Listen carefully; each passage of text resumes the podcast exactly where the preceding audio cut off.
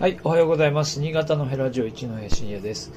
えー、今日はですね、土曜日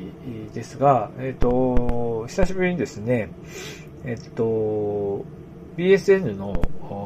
BSN ラジオですね、えー、立石祐樹さんのサニーサイドっていう番組があるんですが、まあ、その BSN ラジオの番組に、えー、今日は出演する時間があって、この後 BSNA に、えー、行く、行きま、行ってきます。で、えー、まあ、前はですね、えっ、ー、と、3月までは、あの、別の番組、えっ、ー、と、大杉りささんの R カフェっていう番組があって、まあ、その番組の中の枠だったんですけど、あのまあ、番組が変わりまして、えー、っと、なんだろう、ぶら下がる番組が変わったという形になります。で、で、今日は久しぶりにラジオの出演があるということで、まあ普段このスマートフォンに向かって喋ってますけれども、まあラジオ局に行くということもあるので、ちょっと新潟のラジオの話を少ししてみようかなと思います。で、えー、まあ、新潟で暮らしてる方はね、えー、よくご存知だと思いますが、えー、民放の FM、え民放のラジオ局、新潟県は、えー、まあ、県営、えっ、ー、と、県域局と言われる、県内全域に放送されている民放局が、これまで3局あったんですね。で、そのうちの一角に FM ポートというのがあったんですが、まあ、昨年 FM ポートが、えー、惜しまれつつ閉局しまして、で、現在は、あまあ、今日行く BSN という、もともとの AM 局ですね。えー、ラテ県営のラジオとテレビ両方やっている、えー、局の、まあ、一番古い AM 局が一つと。それから、新潟、FM 新潟ですね。えー、という、まあ、えっ、ー、と、何系列まあ、東京 FM とこうネットワークを組んでいるような FM 局が一つと。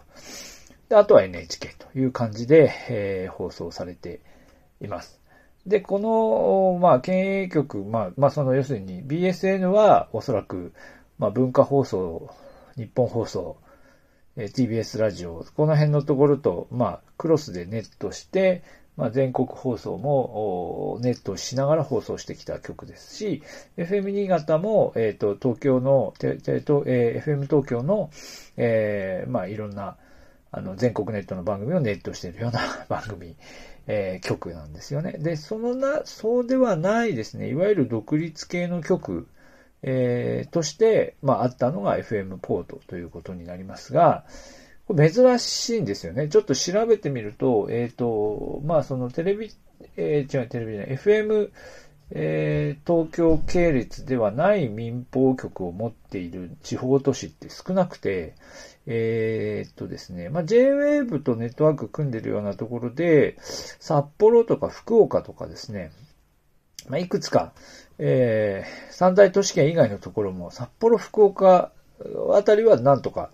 やっていますが、それ以外のところはほぼないんですよね。ほぼは、ほぼあと関東圏と、関東圏の、えー、埼玉あ、神奈川、千葉みたいなところが一つずつ持ってますとか、あと何でしょうね。あとは、まあ、関西圏、えー、それから、えー、東海圏と。三大都市圏の中に、そういうこう、それぞれの独立した局があって、まあそこも結構大変そうですけどね。まあ、というとこしかなくて、まあ、なかなか FM ポートというのを成り立たせるのは、まあ、もともと大変なことだったんだろうなと思います。まあ、もちろん、それとともに FM、FM っていうか、ラジオ局自体の、こう、ね、えー、メディアとしての力というのも相対的には落ちてきているということもあるんだと思いますね。で、まあ、現状としては、その結果どうなったかというと、FM ポートの、FM ポートで喋ってた人たちっていうので、人気の、人気のあのパーソナリティの人たちはごそっと今、えー、BSN ラジオに移っていて、その今日、今日行くあの番組の立石ゆきさんというのもずっと FM ポートで喋ってた人気の方ですよね。えー、で、で、なので、FM、FM ポートがなくなった後 BSN がものすごく人気番組がいっぱい増えていて、えー、まあ、あの、筆頭があれですよね、遠藤真理さんという方の、えー、今、4畳半スタジオっていうやつかな。というのがもうすごく人気があるというふうに聞きました。まあ、というのが、まあ、県域局の状況ということになります。で、あとはそのコミュニティ FM っていうのがいっぱいあってですね、これも、うんと、北海道の方を調べるともっといっぱいありますが、えー、北海道を除くと新潟県は多いですね。非常に多くて、現在12だったと思います。12局、えー、あって、えー、各地に、えー、それぞれローカルの FM 局があるということですよね。まあこれ、あの、新潟、新潟で暮らしているとわかりますが、まあ BSN にせよ、FM 新潟にせよ、結局新潟市から、えー、電波を出てます。新潟市から放送がされていますので、まあその地域密着のラジオといっても、どうしてもその、あれですよね。どうしても番組内容は、えー、新潟市周辺のところに、えー、限られるというか、そういう情報でこう放送されるのに対して、やっぱりもうちょっとこう地域情報みたいのは、あの、あった方がいいよねっていうのは、まあまあ、重要としては一応あるということなんでしょうね。えー、というわけで12曲こうあるわけですが、もちろんこうやって皆さんもね、えー、こう、あの、聞いてくださっている通り、えー、つまりこういうこの、えー、ネットでラジオみたいなことをやるのも、まあ、簡単になっているわけですし、えー、あとなんでしょうね。うん。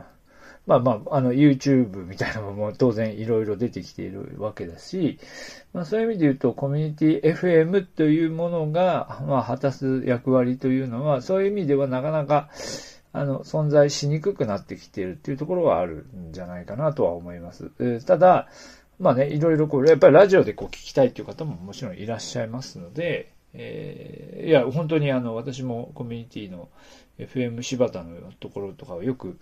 あの、様子見てますけど、やっぱり非常に丁寧に、あの、放送局っていうのは番組を作っているんですよね。だけど、なかなかこの営業がこう難しいというところだと思います。で、今、あの、県内各地にあるというふうに言いましたけど、その一角の FM、えー、上越ですね。上越の、えー、コミュニティ FM 局は、えー、会社を生産するというところで、えー、いつでしたっけ ?2 月に、2月にそういう